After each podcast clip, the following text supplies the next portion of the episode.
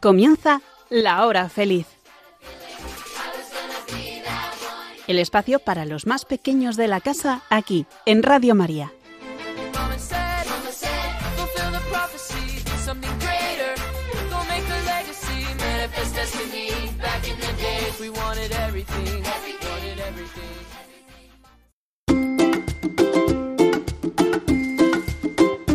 Muy buenas tardes, son las seis en punto y estás escuchando La Hora Feliz. Soy Gabriel Bailivalier, profesor del Colegio Alcaste Las Fuentes de Logroño, desde donde emitimos este programa un martes al mes.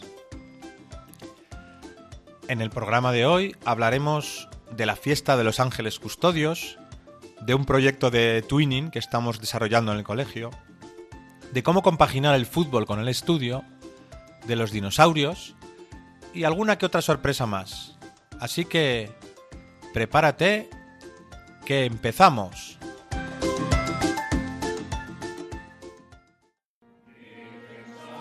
Esta tarde no es una tarde cualquiera, ya que el ambiente ya huele a fiesta, ¿verdad? Mañana miércoles, el 12 de octubre, celebramos en toda España la fiesta de la Virgen del Pilar. Es una fiesta que se celebra por todo lo alto, ya que nos recuerda un momento importante de nuestra historia. ¿Quieres recordarla?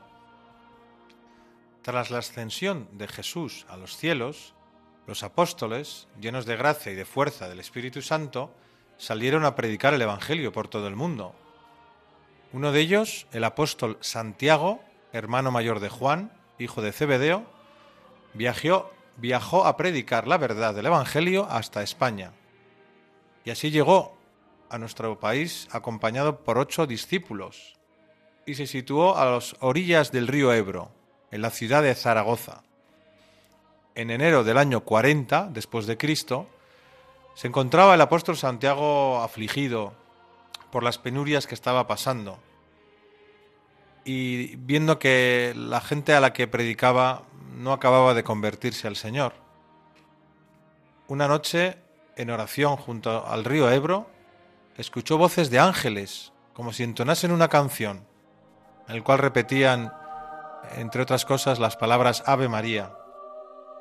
Y en ese momento apareció la Virgen María en cuerpo presente, en carne mortal, como dicen los, los de Zaragoza, la Madre de Jesús que se aparecía a Santiago y a sus discípulos sobre una columna de jaspe o también llamada un pilar de mármol.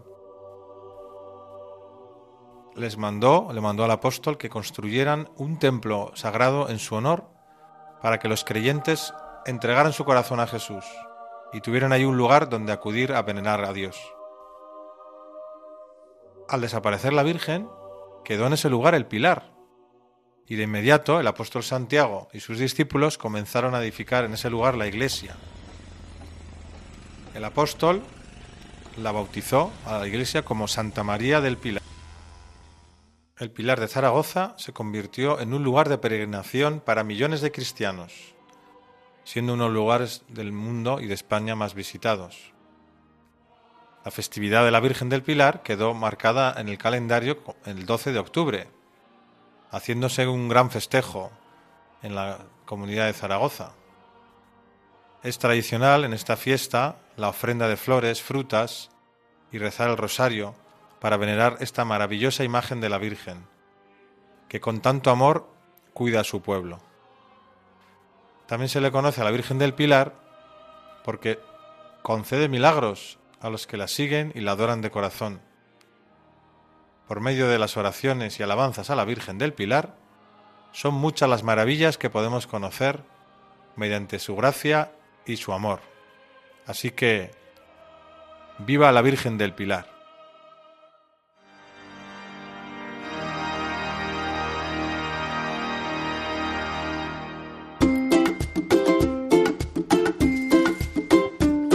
A comienzos del mes de octubre celebramos una fiesta en la iglesia que se llama la fiesta de los Santos Ángeles Custodios, o también conocidos como los Ángeles de la Guarda. Seguro que has escuchado hablar de estos personajes tan curiosos. Son seres espirituales que Dios ha creado para servirle a Él y también a nosotros, ya que nos asigna uno a cada uno cuando nacemos. Marcos, alumno de sexto de primaria, ha realizado una pequeña investigación sobre los ángeles. Cuéntanos lo que has averiguado, Marcos.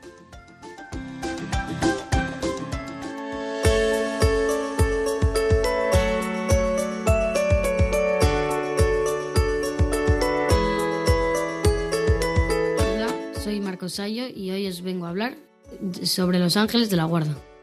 ¿Qué es un ángel de la guarda? El ángel de la guarda o el ángel custodio es, según creencia de varias religiones, el ángel al que Dios da la misión de proteger, guardar y guiar a una persona durante su vida en la tierra. ¿Cuál es su misión en la historia de la salvación de los hombres? Desde la creación del mundo, encontramos a los ángeles anunciando de lejos o de cerca la salvación y sirviendo al designio divino de su realización. Especialmente están presentes desde la encarnación del Hijo de Dios. Es el ángel Gabriel quien anuncia a Zacarías el nacimiento de Juan el Bautista, el precursor, y a María la concepción por obra del Espíritu Santo y el nacimiento de Jesús. ¿Todos los ángeles son buenos? Detrás de la elección desobediente de Adán y Eva se halla una voz seductora opuesta a Dios que por envidia los hace caer en la muerte. La escritura y la tradición de la Iglesia ven en este ser un ángel caído llamado Satán o Diablo. La Iglesia enseña que primero fue un ángel bueno, creado por Dios. El diablo y los otros demonios fueron creados por Dios con naturaleza buena, pero eh, ellos se hicieron a sí mismos malos. ¿Cuál es el poder del diablo? El poder de Satán no es infinito, no es más que criatura poderosa por el hecho de ser espíritu puro, pero siempre criatura. No puede impedir la edificación del reino de Dios. Aunque Satán actúe en el mundo por odio contra Dios y su reino en Jesucristo, y aunque su acción cause graves daños de naturaleza espiritual y incluso de naturaleza física en cada hombre y en la sociedad, esta acción es permitida por la divina providencia eh, que con fuerza y dulzura dirige la historia del hombre y de todo el mundo.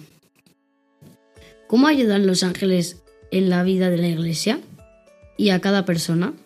Toda la vida de la Iglesia se beneficie, sí, se beneficie de la ayuda misteriosa y poderosa de los ángeles. En su liturgia, la Iglesia se une a los ángeles para adorar a, a Dios tres veces en el rezo del Osana, invoca su asistencia, al paraíso te lleven los ángeles de la liturgia de difuntos o también en el himno querimbinco de la liturgia bizantina. Además, celebra más particularmente la memoria de ciertos ángeles como San Miguel, San Gabriel, San Rafael y los demás ángeles custodios. Bueno, esta ha sido eh, un poco mi presentación sobre los ángeles de la guarda, que su día fue mm, el pasado domingo, 2 eh, de octubre, y bueno, espero que os haya gustado mucho. Adiós.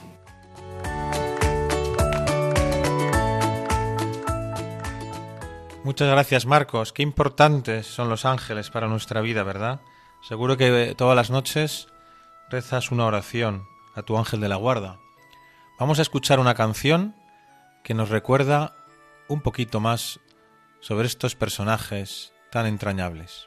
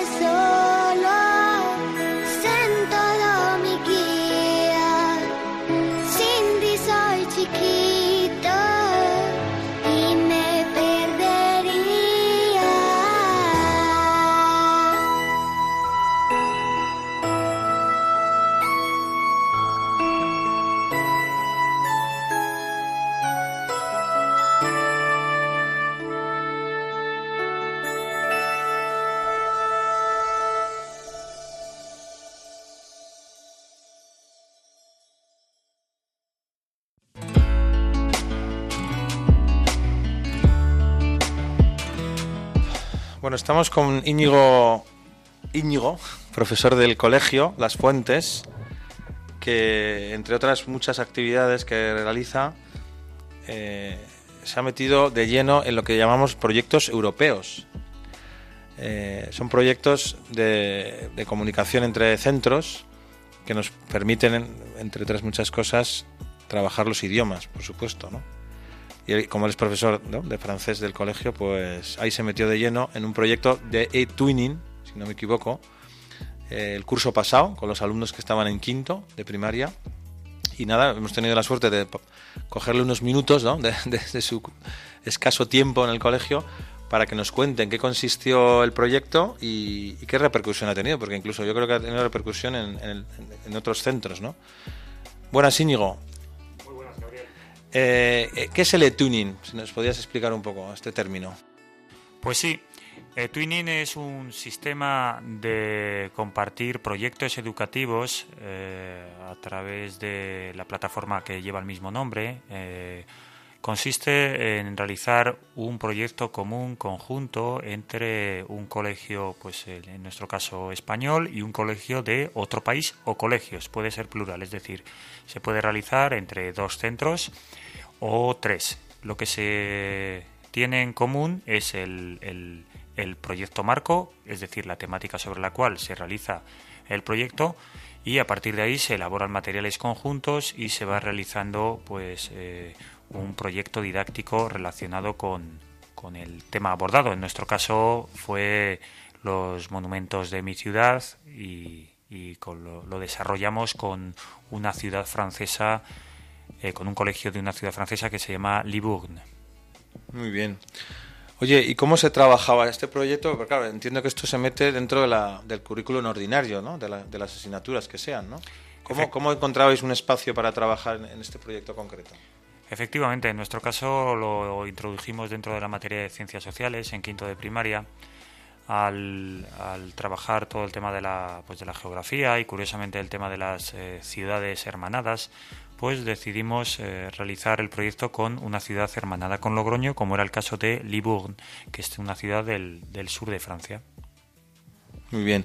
¿Y los alumnos de quinto qué, qué tipo de actividades realizaban? Porque entiendo que la plataforma es donde compartís los recursos materiales o los productos finales, ¿no? Por así decir que se comparten, pero, pero eso conlleva un trabajo previo, ¿no?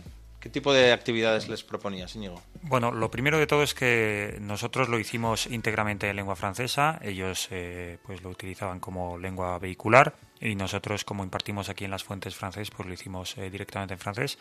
Eh, realizábamos videoconferencias conjuntas a través de las cuales nosotros planteábamos las dudas del proyecto a ellos o ellos a nosotros y luego digamos que las plasmábamos en diferentes materiales. Podría ser esto, por ejemplo, pues un, un Kahoot, eh, también lo hicimos a través de un eh, libro electrónico con un Omnibook, que se llama la, aplicación a través de la cual hicimos una, una guía de Logroño en francés para ellos y ellos hicieron la de Libourne para, para nosotros. Y además compartíamos pues muchos otros materiales en esta plataforma de tuning como puede ser un vídeo de presentación nuestro hacia ellos y de ellos hacia nosotros. De tal manera que era una metodología bastante dinámica. Claro. Y luego, eh, claro, cuando hablabas antes de esas videoconferencias, de compartir las dudas, etcétera, entiendo que estás hablando de los alumnos o las alumnas que están hablando entre ellos, ¿no? En, francés. Efectivamente, ellos, eh, ellos se dirigían a cámara un poco y nos decían, eh, por ejemplo, pues el escudo de la ciudad de Logroño, que porque aparecía ese, ese puente, ese río y que qué era eso y los, los alumnos de quinto, pues eh, de una forma ordenada, pues iban dándole respuesta a, a, los franceses. De la misma manera, ellos hacían un poco eh, lo mismo, pero a la inversa. ¿vale? Ellos nos, nos respondían a cuestiones eh, cotidianas sobre su, sobre su ciudad. Muy bien. Pues ya sabe que un tema rico, rico, ¿verdad? Y interesante, ¿no? Que da muchas posibilidades. Tú como profesor del área de, de ciencias sociales y de francés, ¿Qué dirías que aporta este tipo de proyecto, así como resumiendo, ¿no? después de la experiencia que ya veo que fue muy positiva? ¿Qué aporta a los objetivos de la asignatura al realizar, en meterse en ese tipo de proyecto? Pues principalmente yo creo que aporta dos cosas. Una es el enriquecimiento personal y el segundo sería el enriquecimiento, personal porque al final el alumno eh, se le está se le está favoreciendo el aprendizaje eh, de, a través de, de, una manera muy global y, a través de una, de una forma eh, innovadora, sobre todo porque está aprovechando el recurso que nos puede otorgar Internet y además eh, favorece que el alumno tenga una mentalidad abierta a otros rincones del, del, planeta. En este caso era una localidad que se encuentra relativamente, pues pasando la frontera no está lejos, pero sí que existe pues una diferencia cultural eh, evidente entre nuestros centros y los establecimientos franceses que al final cada país tiene una forma de, funcionar y eso es bueno porque enriquece al alumno tanto a nivel de, respeto hacia otras eh, culturas, hacia otras formas de vivir y hacia otro tipo de sociedades. Eh, creo que este, este objetivo en ciencias sociales es una cosa pues que, puede venir muy bien a estos alumnos que precisamente están en una fase madurativa importante. Está claro que la palabra que has dicho, ¿no? competencia global, ese término que se utiliza hoy día en la educación, ¿verdad? Pues valga la redundancia, ¿no? globaliza, engloba todo lo que es aprender a ser, aprender a ser persona, aprender otras, de, otras, de otras personas, otras realidades, efectivamente, me parece que es un proyecto súper interesante. Y luego, por último, si te parece, comentar esa noticia que me comentabas el otro día, me acuerdo, en el café, de que el centro francés, si no me equivoco, ¿eh? el centro francés le habían dado un reconocimiento o algo así. ¿Nos puedes comentar un poco en, qué consiste esta noticia?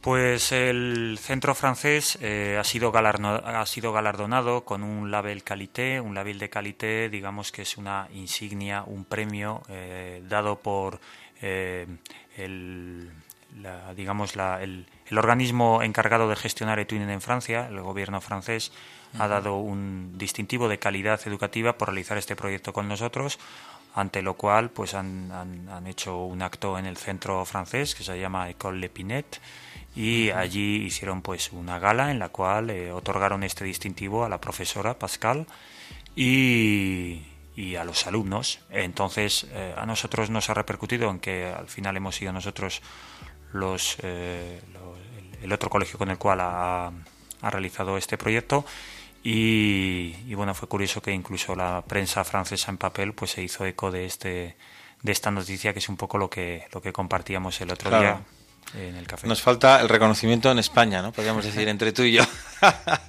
Ese mismo acto, ¿no? Tendría sentido hacerlo también aquí si es que las autoridades que quienes sean educativas, entiendo yo, pues reconocieran también el, el trabajo realizado. Pero bueno, aún así, Ningún, ninguna pega porque al final ahí queda eso, ¿no? ahí queda eso y, lo, y, oye, pues eh, nos ponemos como objetivo lograr ese distintivo nosotros aquí en España. Claro que sí. Y este año, me imagino ya para terminar, que tendrás pensado, supongo, si sigues con estas mismas edades, ¿no? trabajando, hacer algún otro proyecto de twinning o algo similar. ¿Tienes alguna idea en la cabeza que nos puedas eh, adelantar? O? Actualmente la idea es, eh, realizar con el mismo colegio de Libourne, pero mm. cambiando el grupo. Es decir, eh, en vez de los alumnos que actualmente pues pasan a sexto de primaria, la idea es que lo hagamos con los alumnos de quinto de primaria.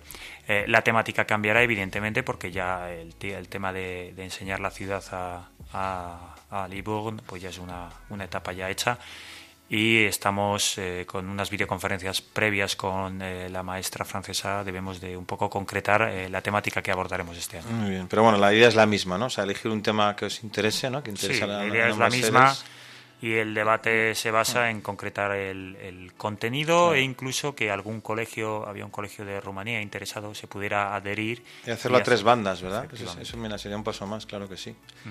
Muy bien, Íñigo, pues muchísimas gracias por dedicarnos estos minutos, que ya sé que estás muy ocupado siempre en el colegio, pero como te dije, yo creo que merecía la pena ¿no? dar, dar a conocer a nuestros oyentes de, la hora feliz, pues que un colegio es muy rico, ¿verdad? Mucho más que lo que uno puede pensar de unas clases. Y, eh, es que dentro de la clase se puede hacer cosas tan increíbles como esta. O sea que nada, espero que os haya gustado.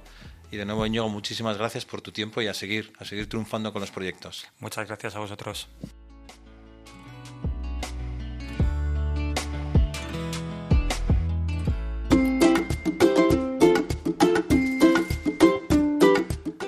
Bueno, pues nada, seguimos con nuestro programa de hoy, La Hora Feliz. Soy Gabriel Balivalier y retransmitimos desde el Colegio Alcaste Las Fuentes de Logroño. Como sabes, dentro de nuestro programa de la hora feliz, nos gusta aprender cosas nuevas e interesantes, pero con tanto aprendizaje necesitamos hacer alguna pausa para descansar. Llega el momento del humor, de los chistes, contados por alumnos del colegio. Prepárate para reírte un rato. ¿Cómo se dice diarrea en africano? Abunda la caca. Hay dos personas en un manicomio eh, y hay 100 vallas y quieren salir. Pasan, pasa una y dicen, ¡buah! Son súper altas. No puedo más.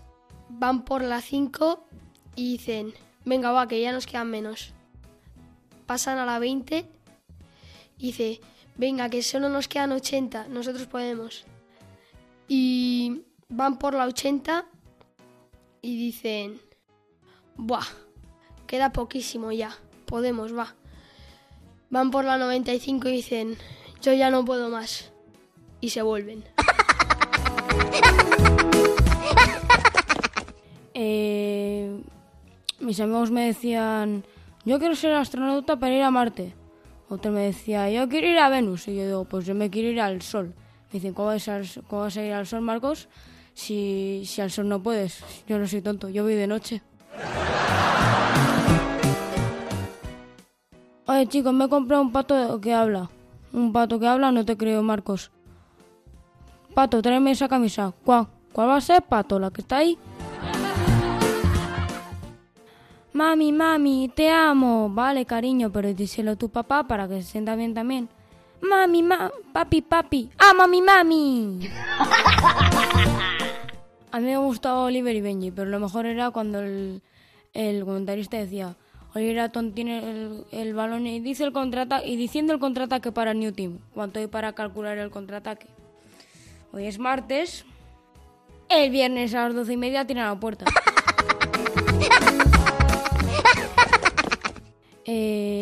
También mi, mi familia me ha hablado de, de y Dixie y el gato que les perseguía. Pero la pregunta fundamental es, teniendo en cuenta que Mr. Jeans perseguía a Pisi y Dixie en un, eh, en un trayecto largo, largo, largo, que no torcía ni lo más mínimo, ¿cuánto medía el salón? El truco está en contar las lámparas. Yo llego a contar 15 lámparas y, teniendo en cuenta que cada uno 150 lámparas. Y teniendo en cuenta que cada una está a 100 metros. Y a ver el saldo porque todas eran iguales. Bueno eh, 100 por 150 1500 metros de salón. ¿dónde está ese salón? en casa de la duquesa de Alba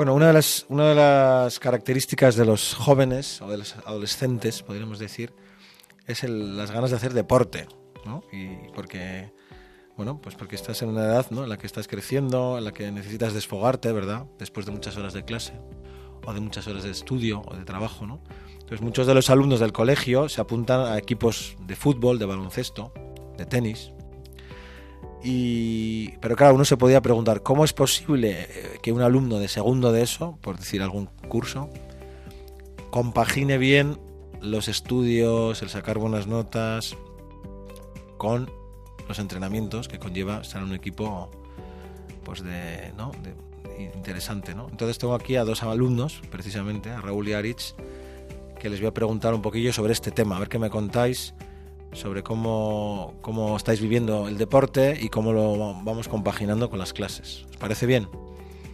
Muy bien, Raúl. Pues tú el primero, si te parece. Eh, ¿Nos puedes contar un poco en qué equipo de fútbol estás? Bueno, yo estoy en el Berceo, llevo ahí desde los 5 años y nada, y es muy buen club. Este fin de justo empezamos la liga contra los mejores equipos de La Rioja, entre ellos el de mi amigo Aritz, que es el Ollonesa, y nada, ya por todas. Claro, claro que sí. Aritz, por, por, alusiones, ¿no? Tú también estás jugando al fútbol, ¿no? Fuera del colegio. ¿En qué equipo? ¿Eh? Pues juego, como ha dicho Raúl, en la Ollonesa, eh, desde también los cuatro años, en el equipo de mi pueblo, eh, en Ollón, y pues también tenemos que empezar la liga con buen pie. Claro que sí, es importante como todo, ¿no? Empezar con buen pie para luego mantenerlo, porque son muchas jornadas. Raúl, eh, estás estudiando segundo de eso, bueno, Aris también, ¿no? Estáis en segundo de eso, claro, ya entiendo yo que la cantidad de tareas o de exámenes, en fin, o de cosas del colegio que tendréis que hacer por las tardes, pues será interesante, ¿no? Y a la vez tenéis entrenamiento. ¿Nos puedes decir cuántos días tienes de entrenamiento a la semana y más o menos con qué horario tienes este año? Pues mira, este año nos ha tocado, yo creo que es buen horario, que entrenamos lunes, miércoles y viernes y los sábados o domingo ya el partido. Y mi horario es de 5 a 6 eh, los lunes, miércoles, miércoles y viernes. Y me va bastante bien porque llego del colegio, meriendo tal, voy al entrenamiento y luego ya cuando salgo ya tengo toda la tarde para compaginar a los estudios. O sea que hay, tiempo para, estudiar también, ¿no? Hora y media, dos horas cada día. Sí, sí. Pueden salir. Fenomenal. ¿Y tú, Aritz, cómo tienes el plan de entrenamientos este año? ¿Cómo te estás organizando? Cuéntanos. Eh, pues yo en la Ionesa entreno los lunes, los martes y los jueves pero a diferencia de Raúl yo entreno los tres días a diferentes horas y pues los días que entreno pronto pues voy a casa y meriendo y eh, entreno y luego los deberes o a diferencia de los días que entreno tarde pues voy meriendo y hago primero los deberes y luego ya al entrenamiento. Muy bien. Y qué, claro, después de un entrenamiento hacer los deberes, Raúl, ¿qué se siente uno? Porque a lo mejor las ganas ya, bueno, ganas, ganas nunca va a haber, ¿no? Pero pero a lo mejor el cuerpo cansado hace que no te concentres bien o no, o al contrario. ¿Tú cómo, cómo lo sientes? ¿Cómo lo ves? Sí, la verdad, llegar de un entrenamiento cansado con molestias, ya casi para irte a la cama, la verdad es que cuesta bastante, pero bueno, al final son obligaciones que tienes que hacer y, y nada, y hay que hacerlas, quieras o no, es lo que te toca. Claro, claro.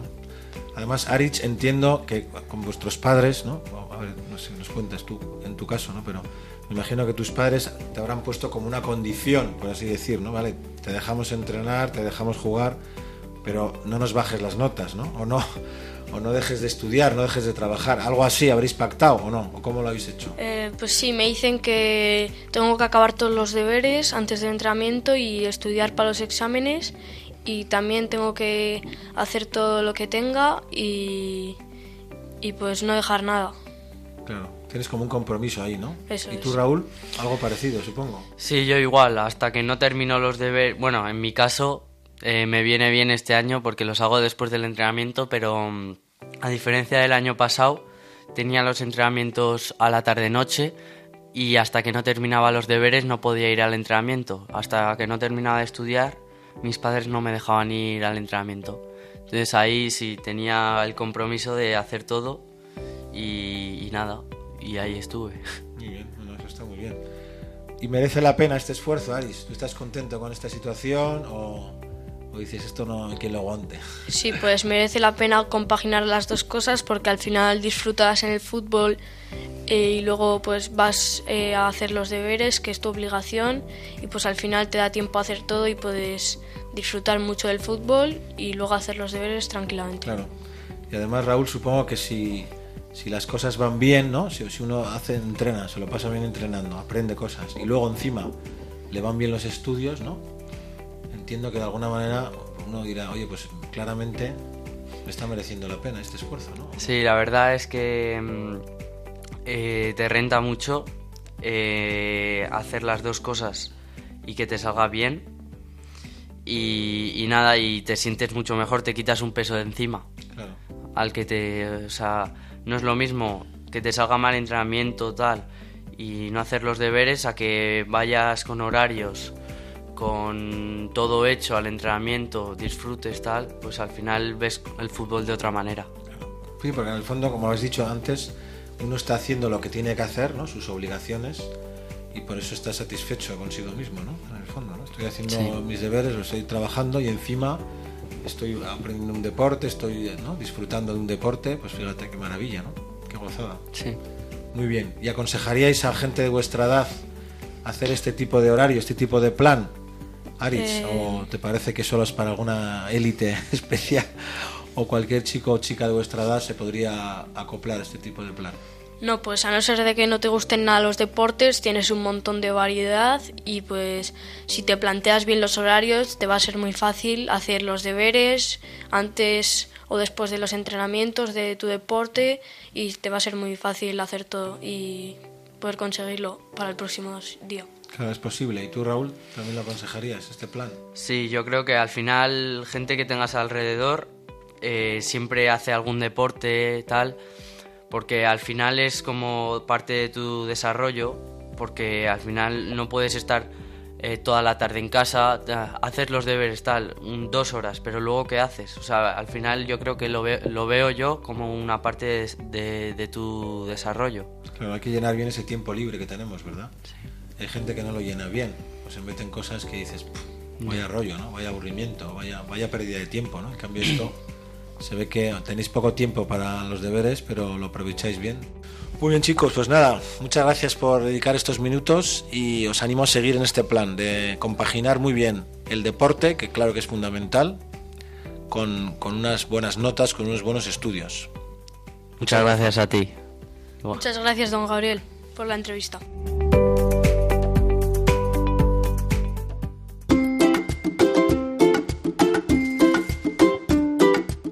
Otro día me encontré con una gran sorpresa en clase cuando llegaba un alumno de quinto de primaria, me enseñó un objeto y al abrirlo me di cuenta de que era un libro, pero no un libro cualquiera, sino un libro que estaba haciendo, escribiendo él mismo. Era un libro especial, ya que tenía ilustraciones, dibujos que había hecho él mismo también, y trataba sobre el mundo de los dinosaurios. Un tema apasionante, ¿verdad? Tanto me gustó la idea que le propuse a Daniel, un compañero de Javier, el autor del libro, que le hiciera una entrevista para que nos contara un poco más sobre el libro y esta afición que tiene. Vamos a escucharles.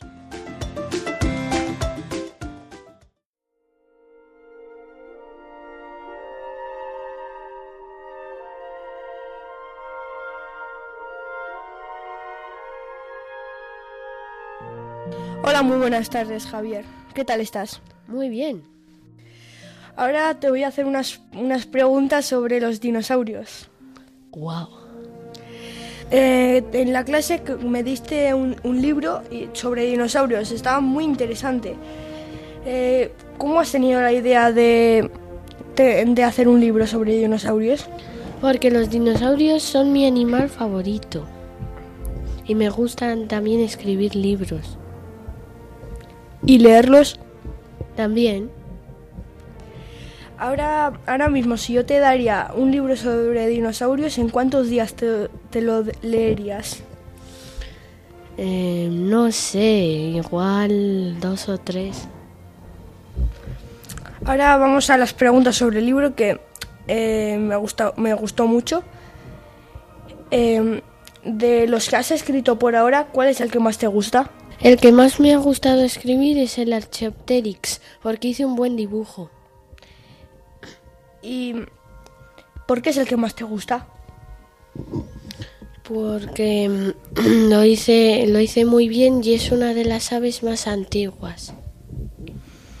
¿Y el segundo que más te gusta? Mi segundo favorito es el Ipsolopodón. ¿Y cuánto crees que va a tardar el libro y ¿Y cuántas páginas crees que va a tener?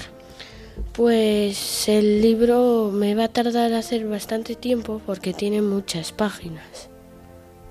¿Y más o menos cuántas páginas? Eh, no me acuerdo, no sé. ¿Qué dinosaurio es el que más te gusta? Mi dinosaurio favorito es el mosasaurio. ¿Es grande o pequeño? ¿Es de, de agua? ¿De qué es? Es muy grande y de agua. ¿Y tu segundo eh, dinosaurio favorito? Mi segundo dinosaurio favorito es el Tericinosaurus, que es terrestre, herbívoro y con unas garras de 170 centímetros. Pero como estaba ciego, pues pegaba todo lo que se movía delante de él.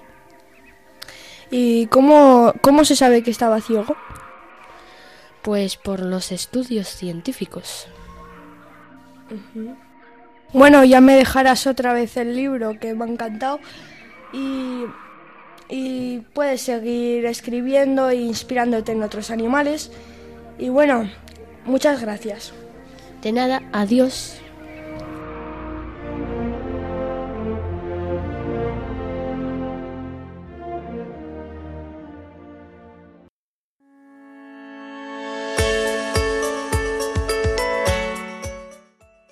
Una forma muy divertida de entretenerte en un viaje, por ejemplo, o en un rato de descanso, es jugar a las adivinanzas. ¿A que sí? ¿A que seguro que lo has hecho más de una vez? Pues te propongo, junto con unos alumnos, algunas adivinanzas para entretenerte unos minutos. Allá vamos. Una cajita que se abre y se cierra. ¿Qué es? La boca. 32 sillitas en una habitación y una parlanchina que no deja de hablar. ¿Qué es? En la boca. ¿Cuál es el animal que camina con las patas en la cabeza? El piojo. Vuelo de noche, duermo de día y nunca verás plumas en ala mía. El murciélago. ¿Cuál es el animal que come con las patas? El pato. Salta y salta y la colita le falta. La rana. El roer es mi trabajo, el queso mi aperitivo y el gato ha sido siempre mi más tenido enemigo. Ratón. Alas de mil colores y se pierden entre las flores. Las mariposas. Si hay una carrera en el mar, ¿quién es el último en llegar? El delfín. Tengo ocho patas cargadas de ventosas y paso por las rocas metiéndome en las olas. ¿Quién soy? El pulpo. Este es un animal que tal modo original, que al ponerse cara arriba ya no se llama igual. El escarabajo.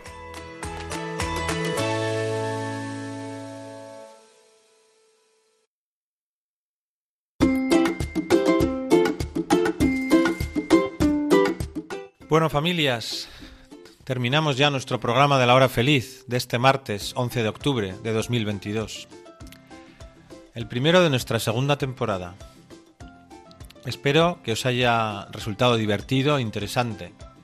A mí me ha encantado escuchar a los alumnos y profesores contándonos lo interesante que es participar en un proyecto colaborativo con otros centros, cómo se puede compaginar el deporte extraescolar con los estudios en cursos superiores, recordar que son los ángeles de la guarda e incluso conocer a Javier, un alumno de quinto de primaria que acaba de empezar a escribir un libro sobre los dinosaurios, una de sus aficiones favoritas.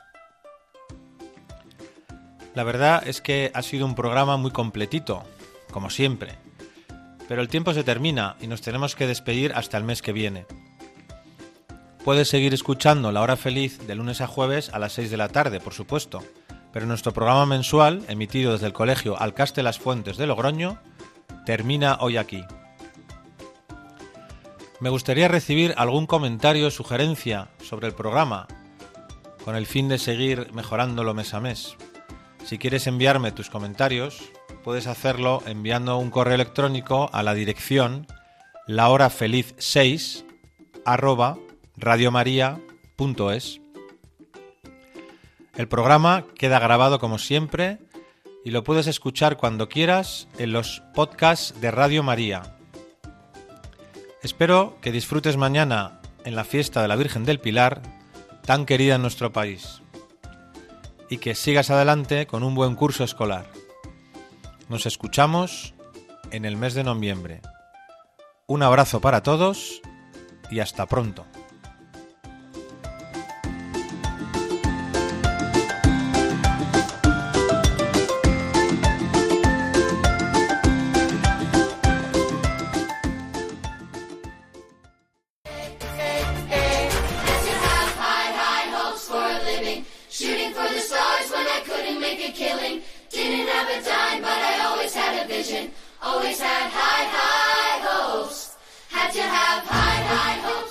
Así concluye La Hora Feliz, el espacio para los más pequeños de la casa aquí, en Radio María.